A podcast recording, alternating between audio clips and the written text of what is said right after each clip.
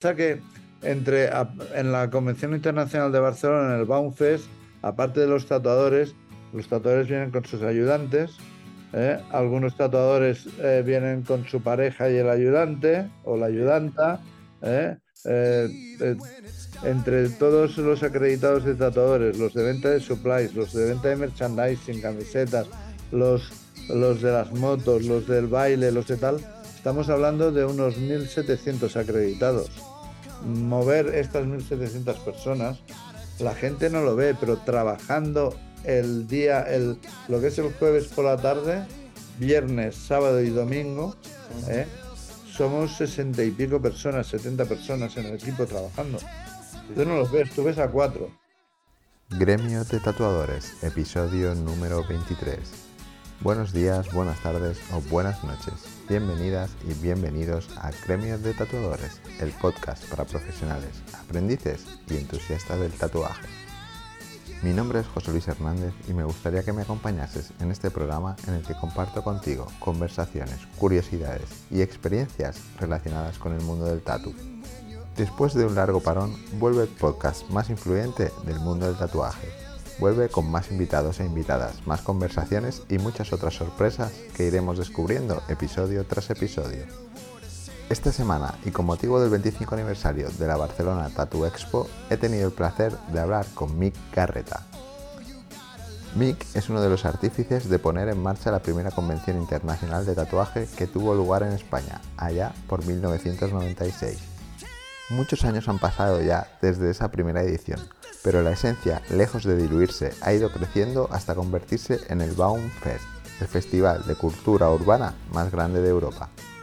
Si quieres saber más sobre cómo se organiza un evento de estas características, no te pierdas el episodio y la conversación que tuve con Mick.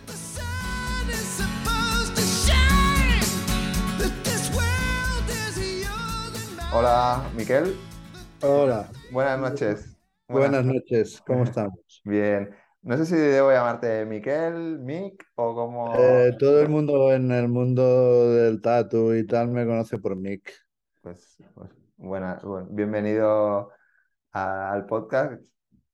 Gracias por haber sacado un ratito de tu tiempo para, estar aquí con nosotros y, y, bueno, intentar explicarnos un poco a, la gente de a pie eh, en estos días previos cómo se organiza una convención de, de talla internacional como es la Convención de Barcelona.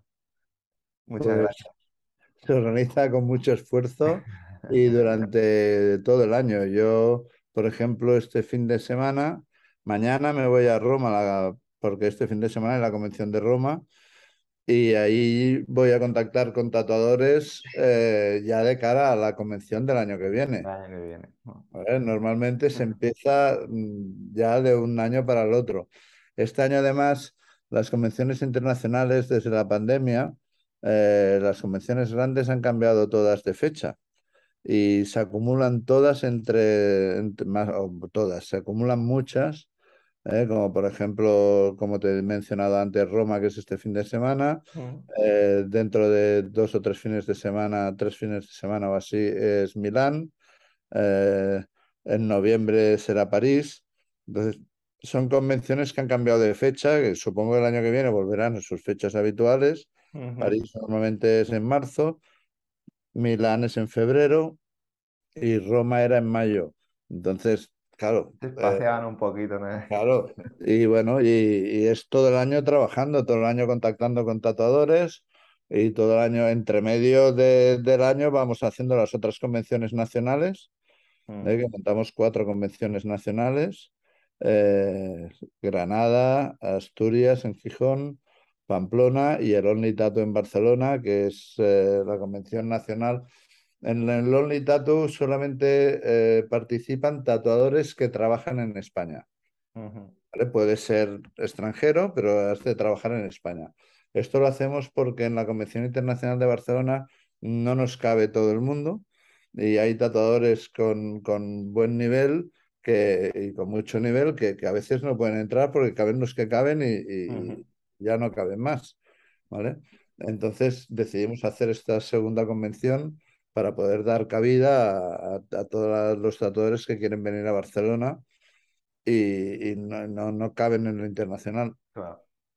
Sí, como una, una segunda oportunidad, ¿no? O una Sí, en estas, en estas, convenciones aprovechamos para ver, eh, son tatuadores que, que, que, no han entrado tanto en, la pequeña de Barcelona como en la de Pamplona, como en Granada.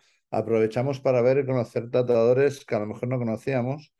Y a veces no es lo mismo ver el trabajo eh, en Instagram, en, redes sociales, eh, que ver el trabajo en directo. Hmm. Nosotros claro, cuando nosotros empezamos a hacer las convenciones, no existía ni Instagram ni casi casi ni Internet.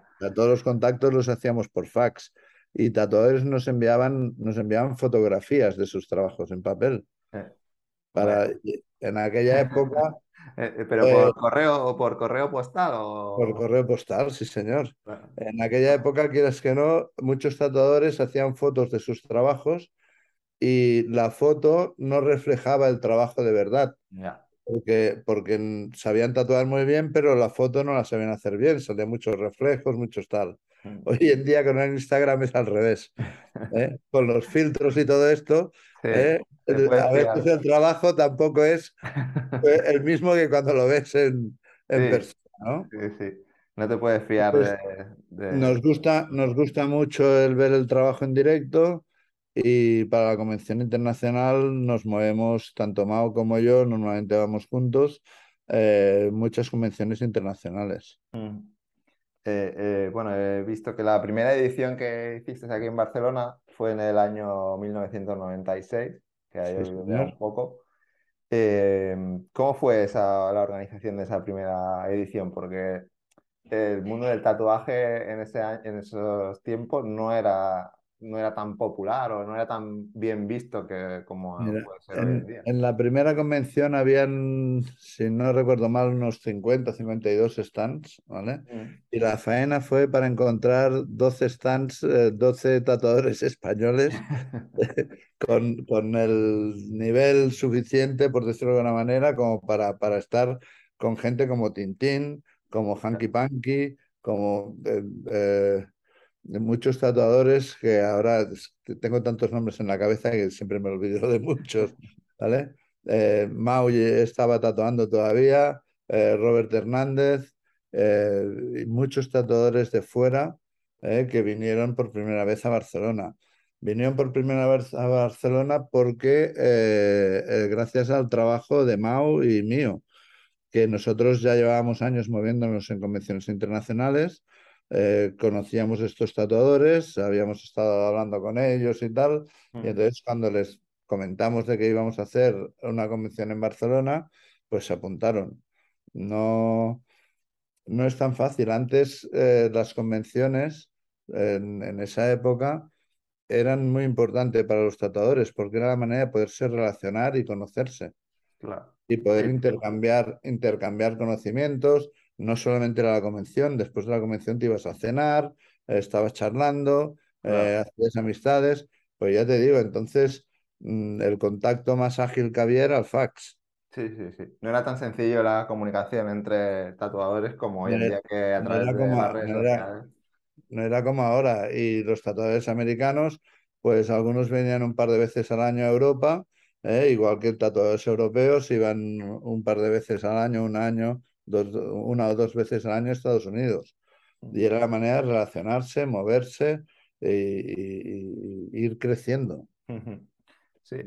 Hay una pregunta que hago siempre que, me he saltado un poco. Eh, hemos entrado directamente ya en, materia, pero eh, para la gente que, bueno, que no conozca a Mick, quería preguntarte un poco que nos dijeras eh, ¿quién, es, quién es Miquel Garreta y cómo entró en esto del mundo del tatuaje.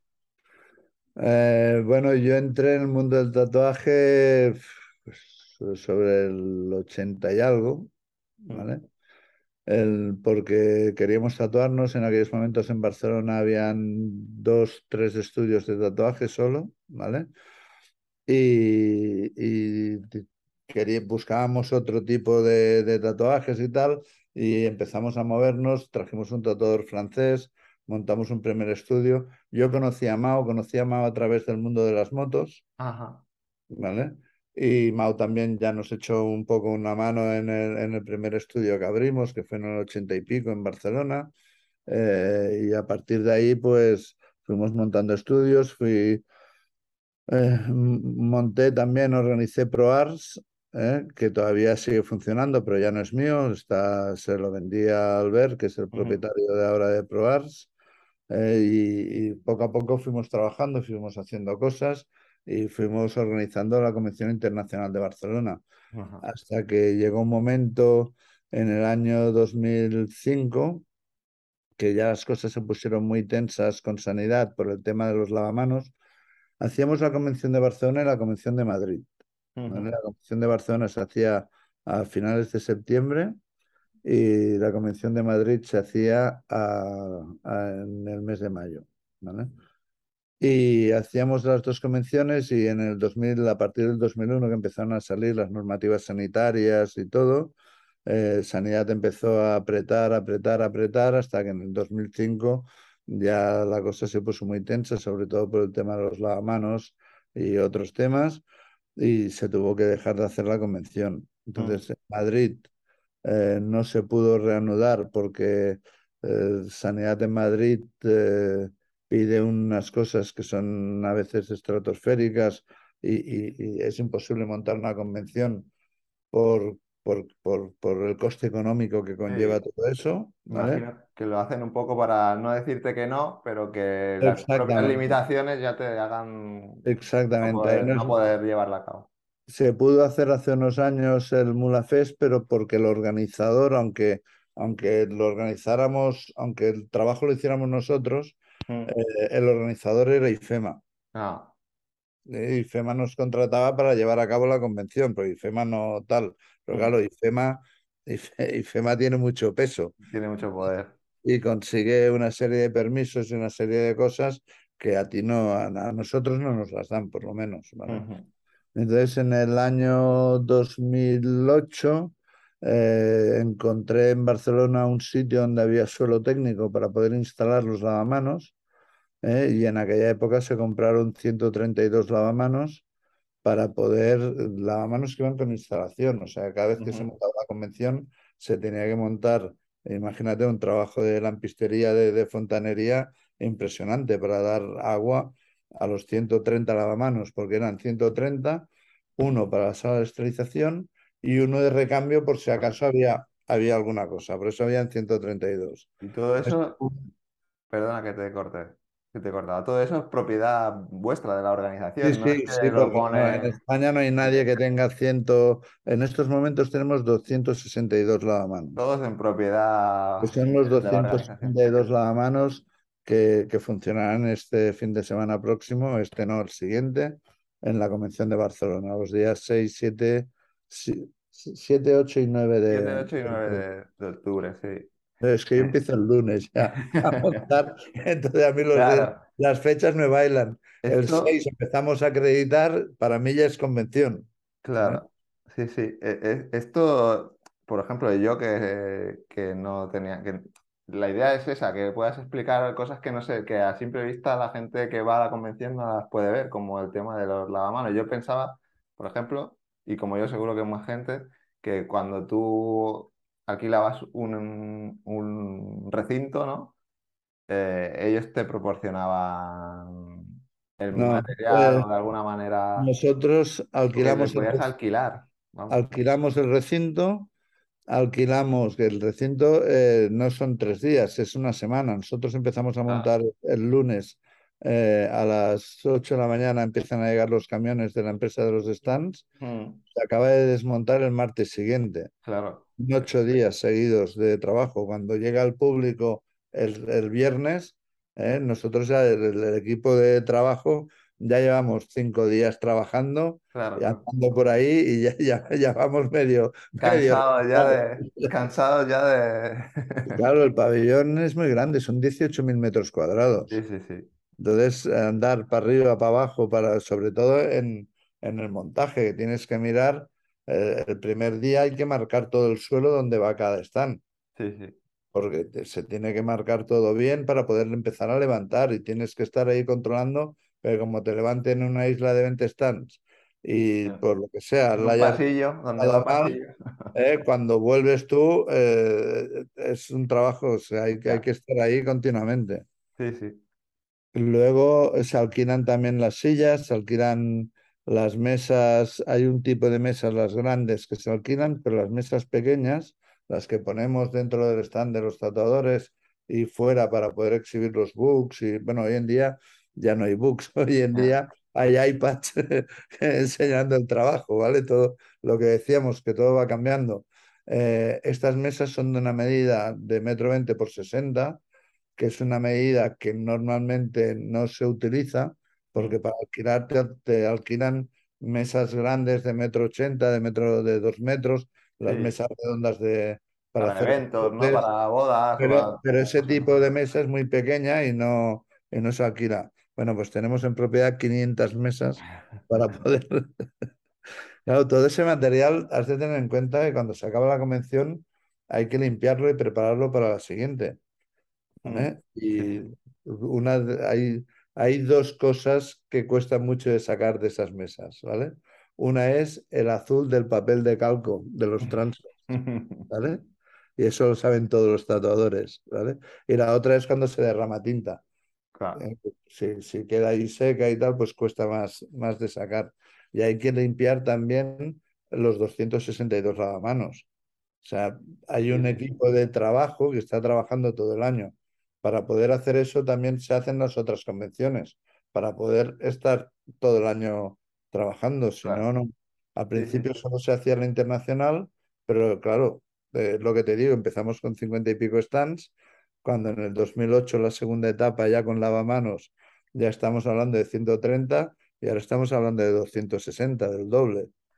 ¿vale? sí. Para poder manejar todo eso hace falta mucho personal. Para poder todas las solicitudes, todos los contactos con los tratadores, la página web, el Facebook, el Instagram, eh, contactar con los espectáculos, eh, preparar los ridings de, de- de los músicos, eh, contactar con el tema de las motos, que como sabrás en el Baum hay, hay el bike show, hay todo el concurso de bailarines que vol- volvemos a, a ser pu- prueba puntuable. Eh, hay todo el tema del extreme, con los patines en línea, con el skate, con las bicicletas, las BMX. Eh, hay para grandes y hay para, para pequeños también. sí. Cuidamos, porque hoy en día hay muchas parejas eh, con niños y vienen y hacemos actividades para niños, hacemos talleres de graffiti para niños, hacemos bastantes cosas. Que no es una convención únicamente, eh, única y exclusivamente mm, relacionada exclusivamente con el mundo del tatuaje, sino que es, es, eh, más abierta a todo lo que es cultura urbana y adaptada a todos los La, públicos. con- la Convención Internacional ha crecido mucho, se ha incorporado todo lo que es arte urbano. ¿eh? Este año hay siete o ocho exposiciones de, de cuadros y pinturas y tal. eh, la mayoría de tatuadores. Hay una exposición de seis tatuadores japoneses que es preciosa. ¿vale? Mm, Eh, tenemos un par de dibujantes de cómic, entre ellos el Roque Jampoque, Sí, que tú lo, ya lo has entrevistado. sí. Luego- ¿Desvelará su identidad o no desvelará su identidad? No lo creo, pero bueno. eh, y luego los, los que ya tenemos una edad nos acordamos de la revista El Jueves, que había un cómic que era el Johnny Roqueta, ¿vale? Eh, este año hace 40 años que empezó a salir este cómic Mm, y viene a celebrar el 40 aniversario en el 25 aniversario de la Barcelona Tattoo Expo. ¿Quieres que no? Todo lo que es arte, todo lo que, lo que lo que uno crea de su imaginación, sea la construcción de una moto, sea un cuadro, sea un cómic, sea un tatuaje, ¿eh? que es, es un dibujo en la piel, es por lo que siempre, siempre hemos peleado con cultura, no, no consideran el tatuaje como un arte, mm, y el tatuaje es un arte. sí. Hay quien lo hará mejor y quien lo hará peor. Pero esto pasa lo mismo con los cuadros. O sea, hay cuadros expuestos en el Museo del Prado, que es arte, ¿eh? y hay cuadros que nadie los considera arte. Pero el pintor que lo hace, sí. Sí, sí. eh, el Entonces, arte es muy subjetivo, al final eh, depende de los ojos del que lo, del que lo mira, ¿no? Al final, todo lo que es expresión artística eh, lo hemos incorporado, por eso pasó de ser solamente la Barcelona Tattoo Expo, pasó a ser el Baum Festival, el Barcelona Art and Urban Movement. ¿eh? ujú, Eh, esto fue más o menos sobre el año 2011-2012. Empezamos a, aportar estas nuevas, eh, estas nuevas ideas para, para engrandecer la convención y fue ya cuando entramos en, en los locales que estamos ahora de la Feria de Barcelona, en Plaza España, en ujú. el 2013 que empezamos a denominarlo Baum Festival. Sí, como una, como englobar todo lo que es arte urbano en un único evento. Exactamente, porque claro, tú puedes venir con tu pareja y a lo mejor a tu pareja el tatuaje no le, no, no, no le acaba de ir y tú te vas a tirar cuatro horas tatuando. Eh, pues si hay distintas cosas, ¿eh? Hay tiendas, hay, hay eh, los concursos de baile, hay el BMX, hay los food trucks para ir a comer, hay, te puedes mover y estás ahí todo el día sí, sí, sí. y no te aburres. Si no, mm, Claro, las funciones más pequeñas, lo que pasa es esto, que si tú te vas a hacer un, un tatuaje y a lo mejor va a estar cuatro o cinco horas tatuándote y a tu pareja pues eh, no le va mucho el tema, pues, pues tampoco se queda ahí. Es darle un poco, ampliar a, a- a la familia también. Hay un ambiente familiar, siempre, siempre hay niños, mucha, mucha gente que es neófita en el, en el tema y viene a verlo, ¿eh? alucina con el tipo de gente que hay, porque en la convención se mezcla absolutamente de todo. Sí, yo soy, soy- el año pasado tuve la oportunidad de, de asistir, eh, que además era un año raro porque veníamos del tema de la pandemia y tal, y sí que me pareció que el público era muy diverso y que, bueno, que, que eh, tenía, o sea, tenía cabida todo, todo el mundo que quisiera eh, pasar, tenía su, su sitio ahí, vaya. Sí, había muchas actividades infantiles, como el tema de las calcamonías o tatuajes adhesivos, eh, bueno, y, bastante entretenido, o sea que al final, También hay body painting, hay muchos niños que se pintan sí, tatuajes, porque sí, así van igual que los padres. sí, sí, Sí. Volviendo un poco a, a los, a los orígenes. Eh, bueno, no sé si lo hemos dicho, ¿no? La primera edi- las primeras ediciones tuvieron en lugar en las Cocheras de San, que, es- que era un sitio aquí en Barcelona que era, bueno, en el que se podían organizar este tipo de, de de eventos. Pero ¿cómo, cómo fue esa primera, cómo fue la, la- la- me imagino llegando ahí diciendo, oye, queremos, ¿tuvisteis muchos Bueno, en las pues ruedas? O... eh, mira, en la- el barrio de Sants, quieras que no, igual que el barrio de Gracia y tal, son barrios que ya están muy, muy, muy abiertos a hacer cosas y a colaborar. Y no fue tan difícil. Fue Fue difícil porque no tenían muy bien, hostia, tatuajes tal cual, pero una vez hicimos la primera edición, que nos conocieron, vieron cómo funcionábamos y vieron que todo estaba correcto y que todo fue perfecto y que no hubo ningún problema y tal, a partir de ahí ya fue más fácil, ¿vale? mm. Cada vez, cuando vas a un sitio nuevo, ¿eh? Em, cuesta un poco el, el, La desconfianza, ¿no? Romper, sí, romper los tabús que todavía hay gente que tiene establecido en la cabeza, ¿vale? mm, Porque los, los, eh, los directores de las ferias no solamente piensan en ellos, sino piensan en el público general y la imagen que puede dar ese recinto ferial montando ese tipo de convención. sí, sí. ¿eh? Entonces, a, a veces les cuesta un poco, pero hoy en día ya todo esto ya, ya no, no hay problema. Sí, imagino que, que, claro, en el año 96, pues eh, sería más complicado. En estos 26 años ha cambiado todo muchísimo, Muchísimo. muchísimo. Hay, hay sitios y hay gente que todavía es un poco eh, reacia, eh, pero ya no es la mayoría como antes, es al revés, son una minoría. Sí, sí, sí, ha- se han dado la, Se ha dado la la vuelta, vas vuelta. por la calle en verano que la gente va con manga corta y va eh, con más pantalón corto, con más faldilla corta y tal, y ves un montón de gente tatuada en todos lados. Sí, sí. El otro día leí, la playa y, y- y está todo el mundo tatuado. es raro la persona que, que no lleva un- uno o varios tatuajes. Eh, el otro día leí una encuesta que España era el sexto país del mundo ah, con más personas tatuadas, o sea, que estaba en el ranking, ah, que, que estaba bastante arriba, o sea, que quiere decir Sí. que, que en España la cultura del tatuaje se ha extendido en estos Y años. esto ha sido sobre todo los últimos 15, 20 años. Mm, Los sí, 15, los ul- cada vez ha ido creciendo exponencialmente. mm, sí.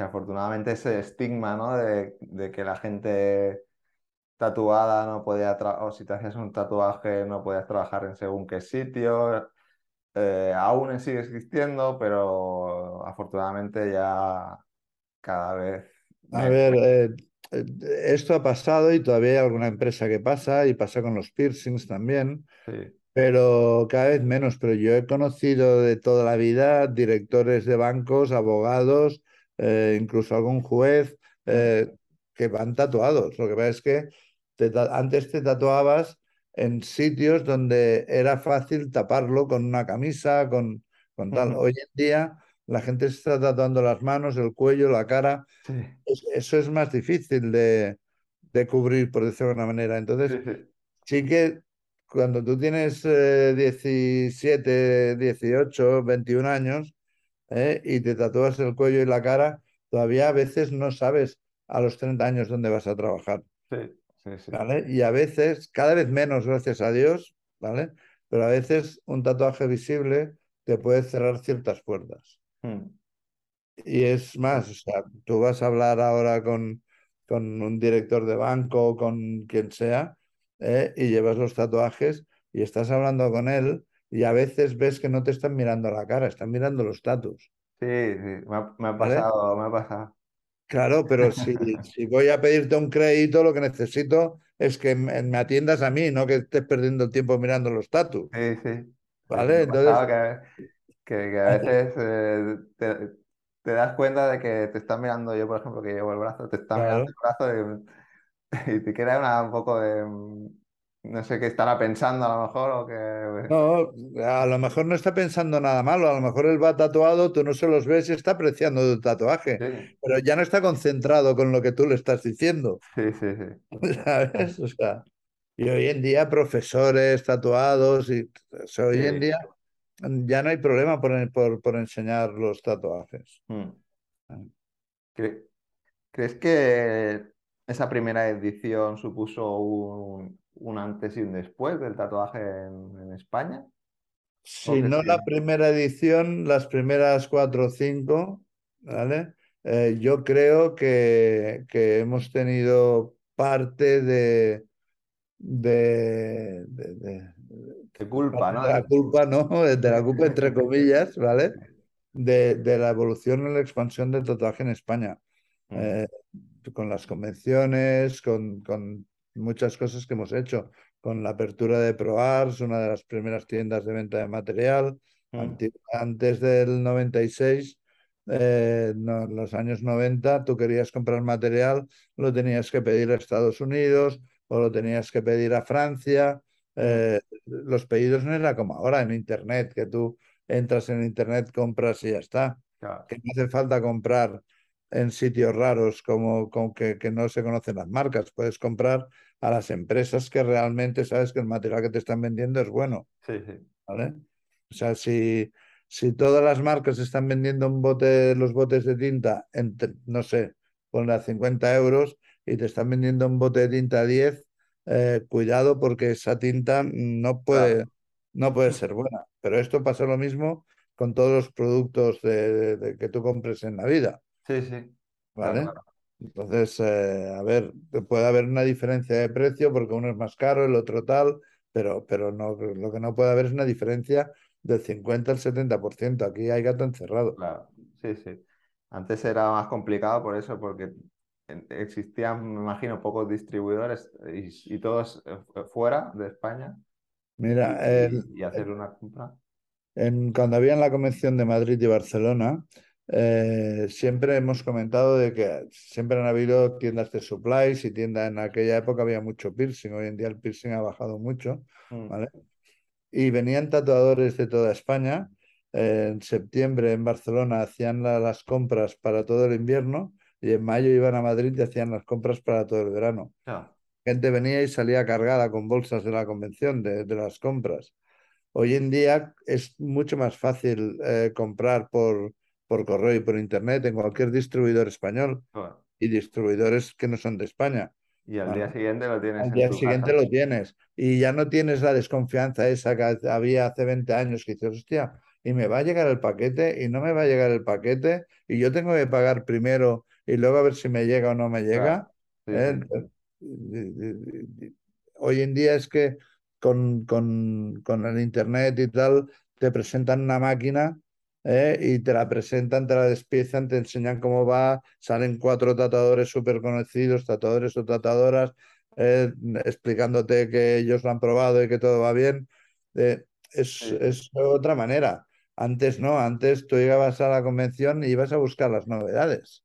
Claro. Porque venían distribuidores pues de Inglaterra o de, o de Italia y tal, que traían cosas, y los distribuidores españoles, que si tú no eras de, de Madrid o Barcelona, los distribuidores los tenías lejos. Sí, Ahora en casi todas las ciudades hay alguien que vende material. claro.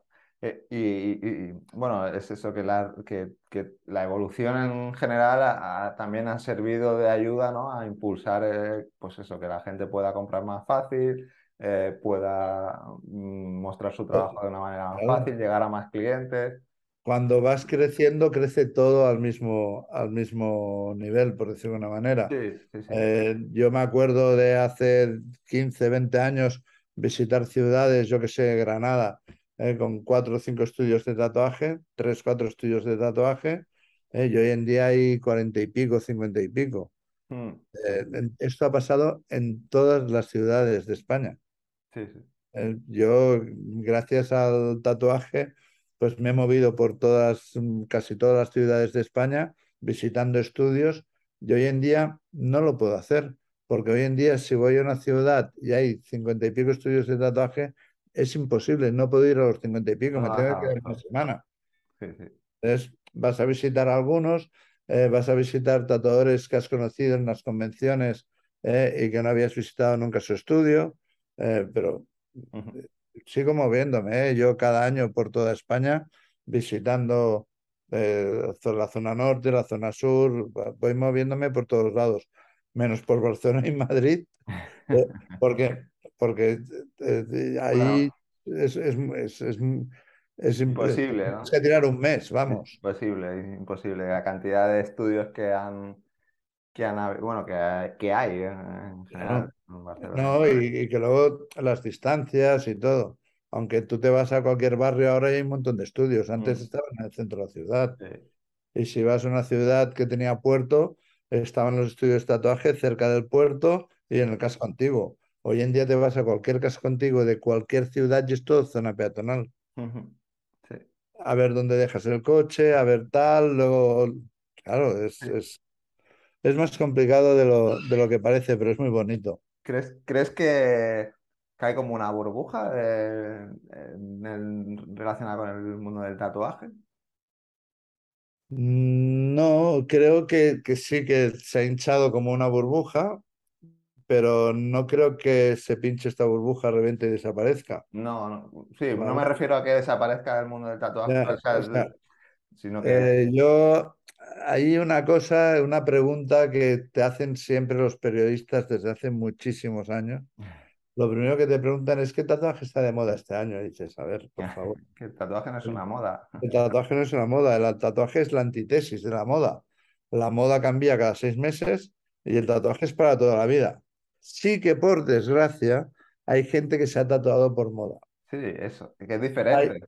Hay una entrevista que me hicieron en La Vanguardia, un periódico de Barcelona, hace pues, unos 15 años o 17 años, ¿eh? que en una, una de las, siempre te hacen esta pregunta y a raíz de esta pregunta dije, lo que se va a poner de moda de aquí unos años van a ser las máquinas de láser, porque la gente se va a querer quitar tatuajes ¿eh? que se han hecho, mm, que no les gusta, eh, gente que, que, que a lo mejor... Y efectivamente, hoy en día hay máquinas de láser de tatuar en multitud de estudios, Sí, sea para difuminar un trabajo anterior y poder hacer un cover en mejores condiciones, o bien sea para eliminar totalmente un tatuaje. sí. Sobre todo los tatuajes de nombres.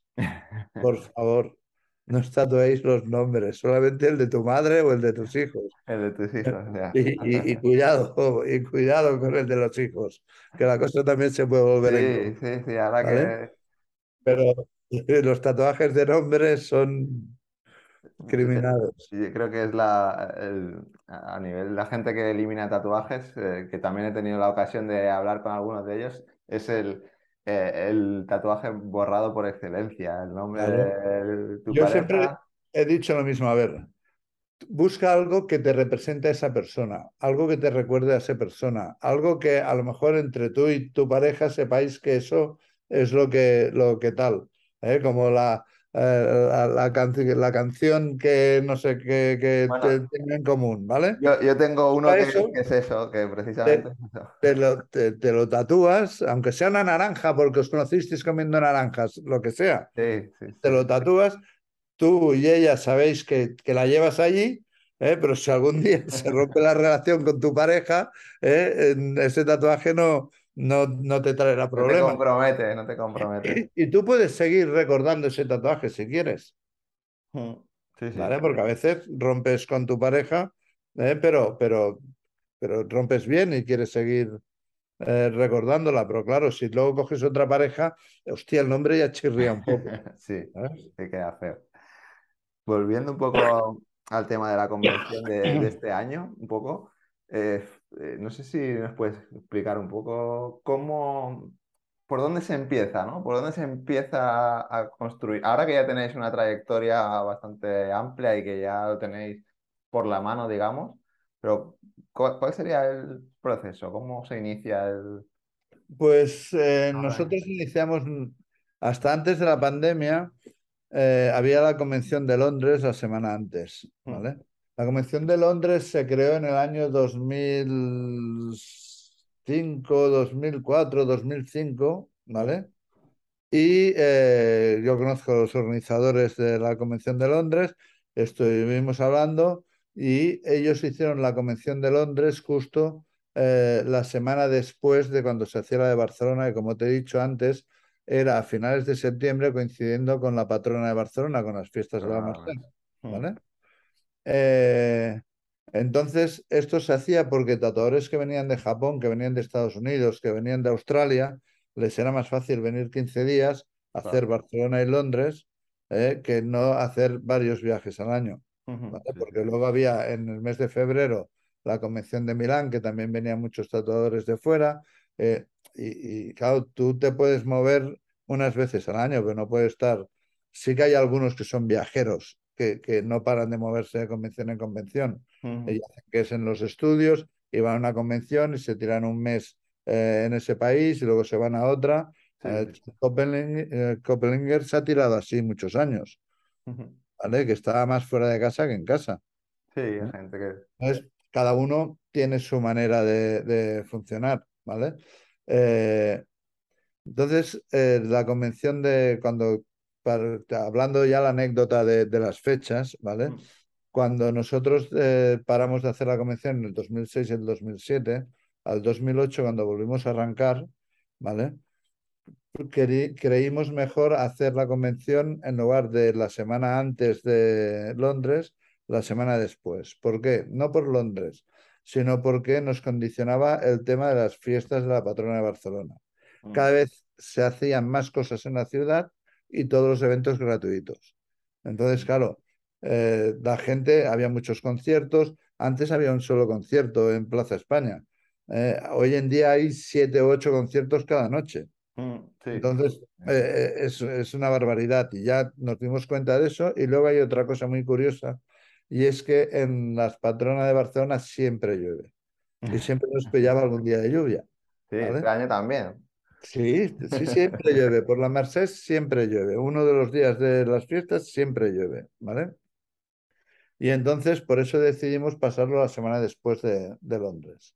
y hubo ese cambio de fechas de la Mm. tercera semana de septiembre a la primera de octubre. Ajá. Y así nos hemos mantenido. Todo esto viene porque nosotros íbamos la semana antes de la Convención de Barcelona a Londres ya a trabajar, ¿eh? a hablar con tatuadores, tatuadores eh, de, de- de- de otros países que los conocíamos ya por redes, por, eh, por las revistas de tatuaje y tal, pero que no los conocíamos personalmente, pues ir ahí a presentarnos, a hablar con ellos. Los tatuadores luego hablan con otro tatuador, y me ha venido el de la Convención de Barcelona, ¿lo conoces? ¿Vale Ah, pues pena? pues es un buen tío, pues no, pues es un cabrón. O sea, eh, Sí, entre ellos también se hablan y se dicen sus cosas, Sí, ¿vale? sí. Entonces ya íbamos a preparando la convención del año siguiente.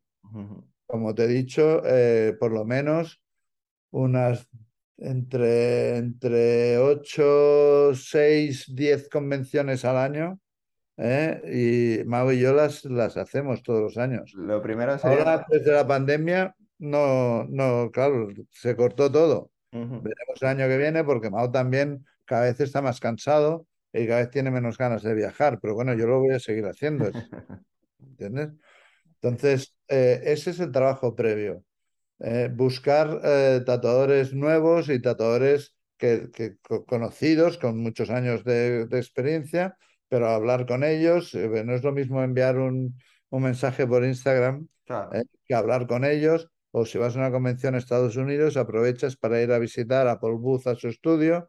Bueno, Paul Booth estamos hablando de hace años. Hoy en día pues, irías a visitar a otros ¿eh? para presentarte porque a, a todo el mundo le gusta que, que te conozcan en persona. Sí, sí, sí. ¿eh? El Y esa es una labor importante. importante, ¿eh? El, el chequear y buscar quienes quieres que vengan y luego vienen los que quieren. Y luego solicitudes para venir, gracias a la trayectoria que tiene Barcelona, pues cada año le tenemos que decir que no a más de 100 tatuadores, Ajá.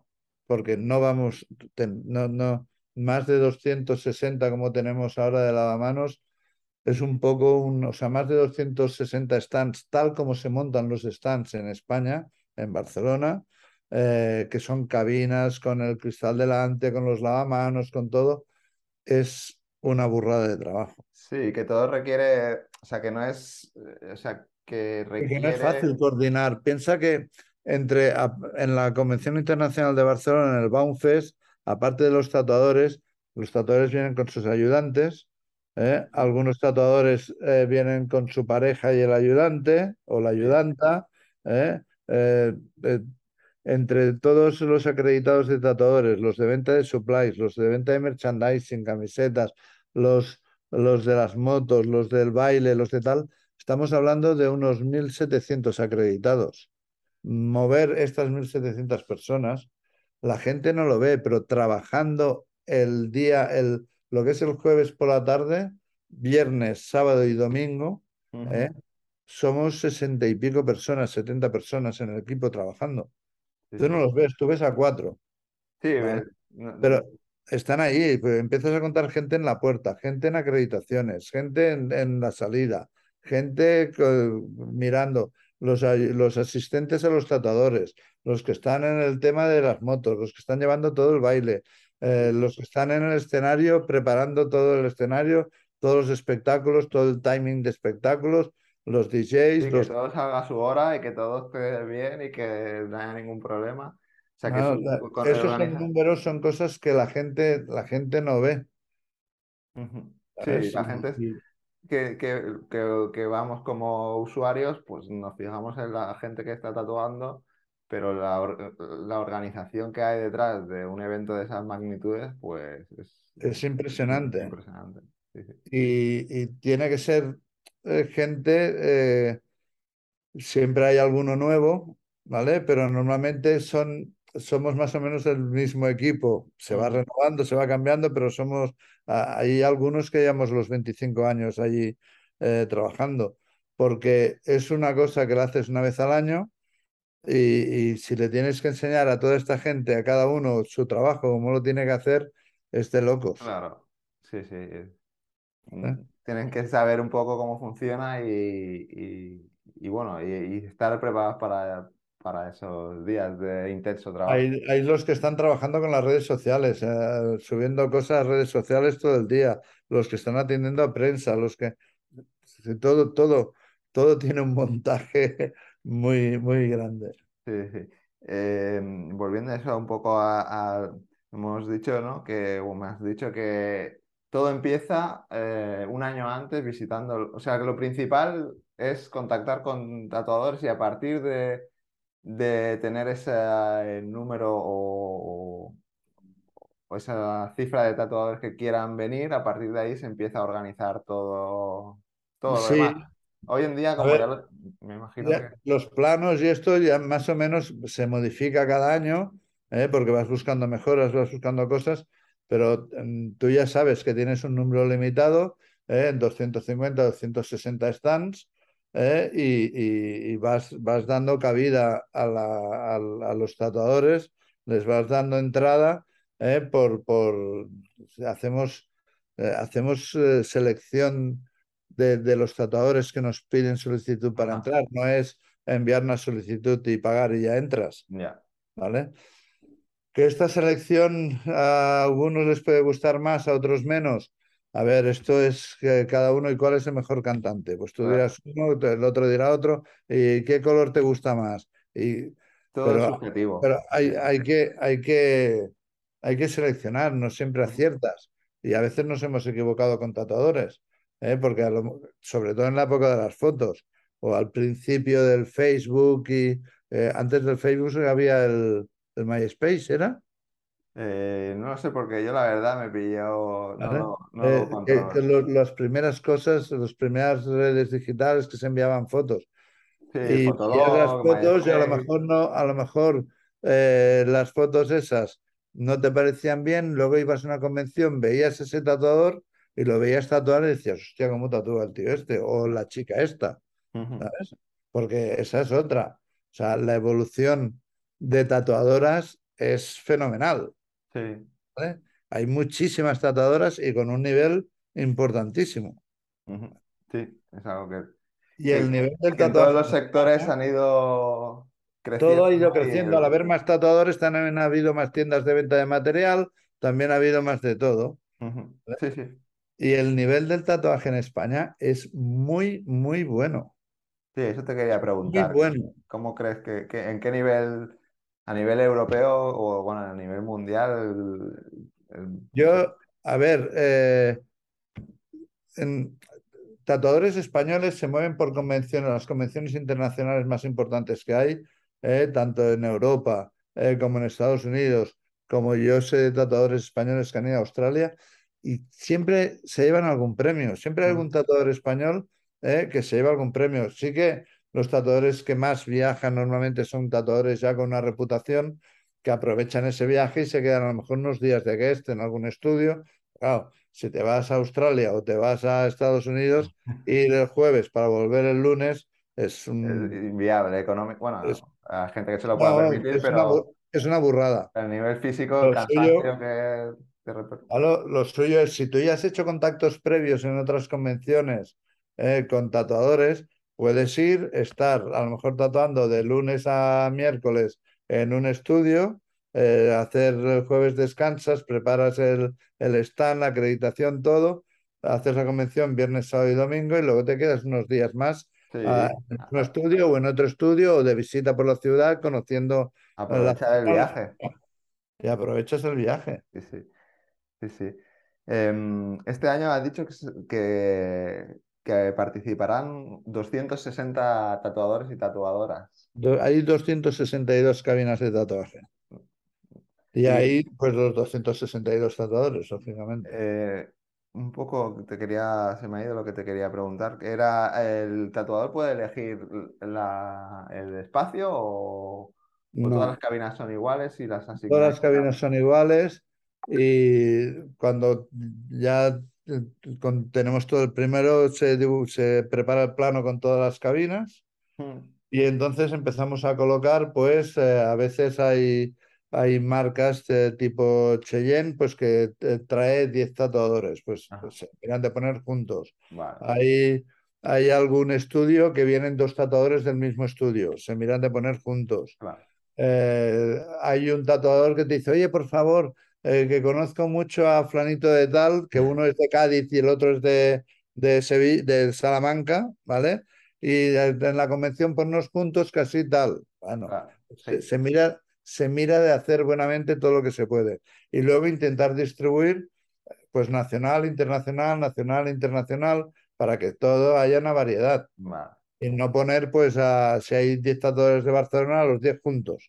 Claro. Al contrario, repartirlo, mezclar Barcelona, Sevilla, Madrid, Bilbao, to- todo, todo mezclado para que, que también los tatuadores conozcan a, a otra gente, a otros Sí. tatuadores, que puedan intercambiar conocimientos. Eh, Hoy en día es, es todo más fácil con el Instagram, pero el Instagram también es, es muy traicionero. Una convención siempre ayuda a desvirtualizar a, a- a la gente, ¿no? A veces has tenido contacto con alguien por redes sociales y te- la convención te sirve pues para, para, para conocerlo para personalmente. conocerlo en persona. Bueno, para ir acabando, que no te quiero robar mucho tiempo más, que ya, del que ya te he robado. Una pregunta que siempre hago eh, es que, bueno, ¿a quién te gustaría o a quién, quién te gustaría que pasara por el, por el podcast? Si hay alguien en especial que te gustaría que pudiese o que crees que puede ser interesante para, para los demás. Esto es una pregunta muy comprometida, porque es que, claro, yo conozco, eh, si digo a uno, eh, eh, estoy faltándole pa- para mi manera de pensar. Es que a mí me gusta mucho ser respetuoso, pero me gusta mucho que me respeten también. Y me parece decir qué tatuador me gusta más o qué tatuadora me gusta más o a quién llevaría en el podcast o tal, pues Bueno, no sé, igual llevaría alguno de los... En España hay tres empresas eh, de supplies Eso te iba a decir, que no es necesario que sea- cintas, que no, no, no es necesario que sean tatuadores, sino personas relacionadas con el mundo del ¿Eh? tatuaje. eh, una de estas tres personas o tal, eh, le podrías hacer un postcat eh, para que explique un poco la temática de todo el problema de, de- de las tintas, las tintas, las ¿no? nuevas reglamentaciones que hay en Europa. Tienen que entrar reglamentaciones nuevas en un año o dos años. eh, la reglamentación que ha entrado este año, más que nada para el conocimiento de las tintas. Y así no me meto en ningún charco. Bien, bien. He intentado contactar con Albert Grau, que creo que puede ser Uno de ellos, sí. uno de ellos. Y bueno, ahí estoy a ver si, a ver si le engaño, como te engañan a ti. En la convención de Barcelona lo verás. En la convención de Barcelona tienes a los tres, la- los tres eh, suppliers que fabrican, que, que- que tienen tintas eh, homologadas en España. eh, o Albert Grau pues no las tiene homologadas todavía en España, pero las tiene homologadas en toda Europa, Ajá. menos en España, porque en Ajá. España piden eh, el, Sí. el- el- ¿cómo se llama? Bueno, piden un protocolo extra. Claro. ¿Crees ¿Eh? que la legislación, ya, ya que nos hemos metido, ¿crees que la legislación en España es mucho más restrictiva que en el resto de... Bueno, no es que lo crean, ¿no? Es que... es- Es que es así, pero es que además que están muy equivocados, Mm, ¿vale? Porque lo importante, si realmente el control de las tintas es para velar por nuestra salud y realmente quieren tener una trazabilidad de las tintas, ¿eh? lo que tienen que permitir es una amplia gama de tintas, Claro. ¿Vale? Porque es que los inspectores lo saben, el 90% de los tatuadores no están tatuando con las tintas homologadas en España. ¿vale? Entonces, ¿qué trazabilidad hay de las tintas? Sí, sea, al final... Hay la trazabilidad de las homologadas, ¿vale? Pero de las que no están homologadas no hay esa trazabilidad. Y tú las puedes comprar perfectamente, porque tú envías un mail a Portugal o envías un mail a, a Francia o a Inglaterra. ¿eh? y te llegan en 24 horas Sí. ¿eh? sin pasar ninguna aduana. El problema es el, el vendedor, el supplier. Pues el supplier no te compra tres botes de tinta. Claro. Te compra 300 botes de tinta o 3.000 botes de tinta y eso sí que pasa aduanas. Eso tiene que pasar por la aduana y requiere... Claro. Y hay to- toda una problemática con el tema de las tintas, que todos los que estamos un poco metidos en el mundo del tatuaje sabemos perfectamente cómo va. Sí, sí, pues sí que Pues me creo que gustaría... lo, lo- lo que ha querido hacer eh, la Agencia Española del Medicamento y Producto Sanitario, eh, yo personalmente creo que no lo han hecho bien y llevo luchando con ellos ¿eh? para, para intentar cambiar esto desde el año 2001. Estamos en el año 2022. ¿Vale? Sí, sí, sí. Hace 21 años peleándome con la Agencia Española de Medicamentos y Productos Sanitarios junto a otros compañeros, junto a la Federación, junto a asociaciones de tatuadores, ¿eh? todos, ¿eh? no soy el único, aquí todos hemos luchado. ¿vale?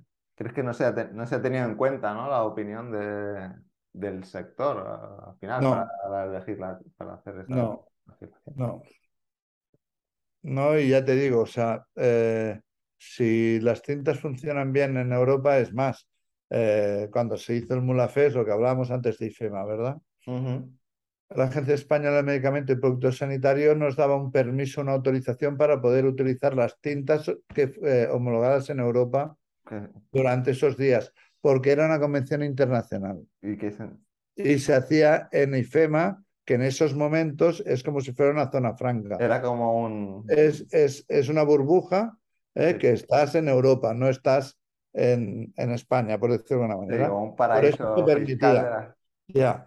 Y, estabas en Madrid el mismo fin de semana tatuando en tu estudio con esas tintas eh, y te metían una multa, delito contra la salud pública. Claro. Es que eh, eso quiere Eso decir, da para un podcast eso quiere decir que las tintas eh, esas no son peligrosas, no es un daño contra la salud pública, eh, sino que es un problema administrativo. Sí, sí, está claro. pruebas de homologación, porque España quiere hacer una homologación que no se hace en ningún sitio del, del mundo. Se presentan unas analíticas en, en toda Europa, hay, hay que estar, presentar las analíticas, pasar todos los controles que te pide eh, la Agencia Europea de, de- de Sanidad, no sé exactamente cómo se llama, Solver Grau o Armando o los, los otros, eh, los, eh, Roberto, eh, Sí, cualquier persona que esté... cualquiera que- de los que están llevando el tema de tintas te lo puede, te lo puede explicar incluso mejor que yo. Yo sé, pero como no, no es mi trabajo ese, Claro, eh, pues menos cuando tengo que hablar con la agencia española o con la federación o tal, pues siempre nos apoyamos con los que más saben. claro. Lo importante a veces no es tener todos los conocimientos archivados en la memoria, sino saber en qué libro están eh, para cuando tienes que refrescar esos conocimientos, ir rápido y cogerlo y encontrarlo. Sí, Y esto sí, es lo mismo un libro que una persona con esos conocimientos. Y ya, ahora sí, ya para ir acabando un poco, voy a hacer recapitulación de qué, qué puede encontrar la gente en este, en este 25 aniversario. Ya hemos hablado de, aparte Pues del muchos tatuaje. tatuadores, muchos tatuadores que a lo mejor no han visto nunca por Instagram. ¿Vale? Porque hoy en día tú vas moviéndote por Instagram, vas viendo muchos tatuadores, pero en Barcelona siempre traemos gente nueva, ¿eh? que hay muchos tatuadores que, hostia, y este, este- y este tatuador o esta tatuadora no lo había visto nunca. Y a partir de ahí empiezas a seguirlo, tal cual. Eh, intentamos aportar eh, novedades. Si cada año fueran los mismos tatuadores, sería una repetición, Sí, sería muy aburrido. aburrido. Sería ¿vale? aburrido. Hay algunos, sobre todo tatuadores españoles, que repiten muchos años, pero es que no les puedes decir que no. Eh, hay, hay, hay unos tatuadores y tatuadoras, repito, tatuadoras eh, de mucho nivel, eh, que hostia, es que viene que todos los años, ya, pero es que tú has visto cómo tatúa. Sí, Es sí, que, ¿cómo le, cómo le voy a decir que no? claro. Entonces, por eso. Muchas gracias por, por haber aceptado la invitación a participar, por, bueno, por, por estar aquí en el podcast y por darme un poco de, o darnos un poco de, de tu tiempo que en estos días previos seguro que no, no abunda mucho. Muy bien, José Luis, pues lo dicho. Eh, muchas gracias a ti, muchas gracias a todos tus espectadores, Nada. eh, oyentes en Oyentes, este caso. sí. podcast son oyentes Sí, ¿eh? y espero que vaya adelante y todas las iniciativas que sean para promover el mundo del tatuaje me parecen excelentes. mm, Como siempre tendrás gente que te critique, gente que te critique constructivamente, gente que te critique por criticar y por echar mierda, pero esto pasa en, todos los campos, o sea, por eso no te preocupes. Tú intenta hacerlo lo mejor ¿eh? y quédate tranquilo con, con, la conciencia tranquila tú mismo y olvídate de lo que digan los demás. Sí, sí, eso, eso intento, hacer lo mejor posible. A veces sale mejor, otras veces sale peor. Nunca lo vas a hacer bien, no Eso, eso bueno, bueno, el que tiene boca se equivoca y así, si no haces nada, seguro que no Exactamente. te critican. Así que nada, Muy bien. muchas gracias. Nos vemos, hasta la próxima. Cuídate. Un saludo. Y hasta aquí el episodio de hoy. Si te gusta Gremio de Tatuadores y quieres apoyarnos en este proyecto y seguir escuchando a profesionales del mundo del tatu, lo mejor que puedes hacer es dejarnos una valoración positiva en tu aplicación de podcast preferida y compartir estos episodios en tus redes sociales. Y recuerda que en marketingparatatuadores.com encontrarás más episodios como este y otros contenidos relacionados con el sector. Gracias por escuchar y te espero, como siempre, en el próximo episodio.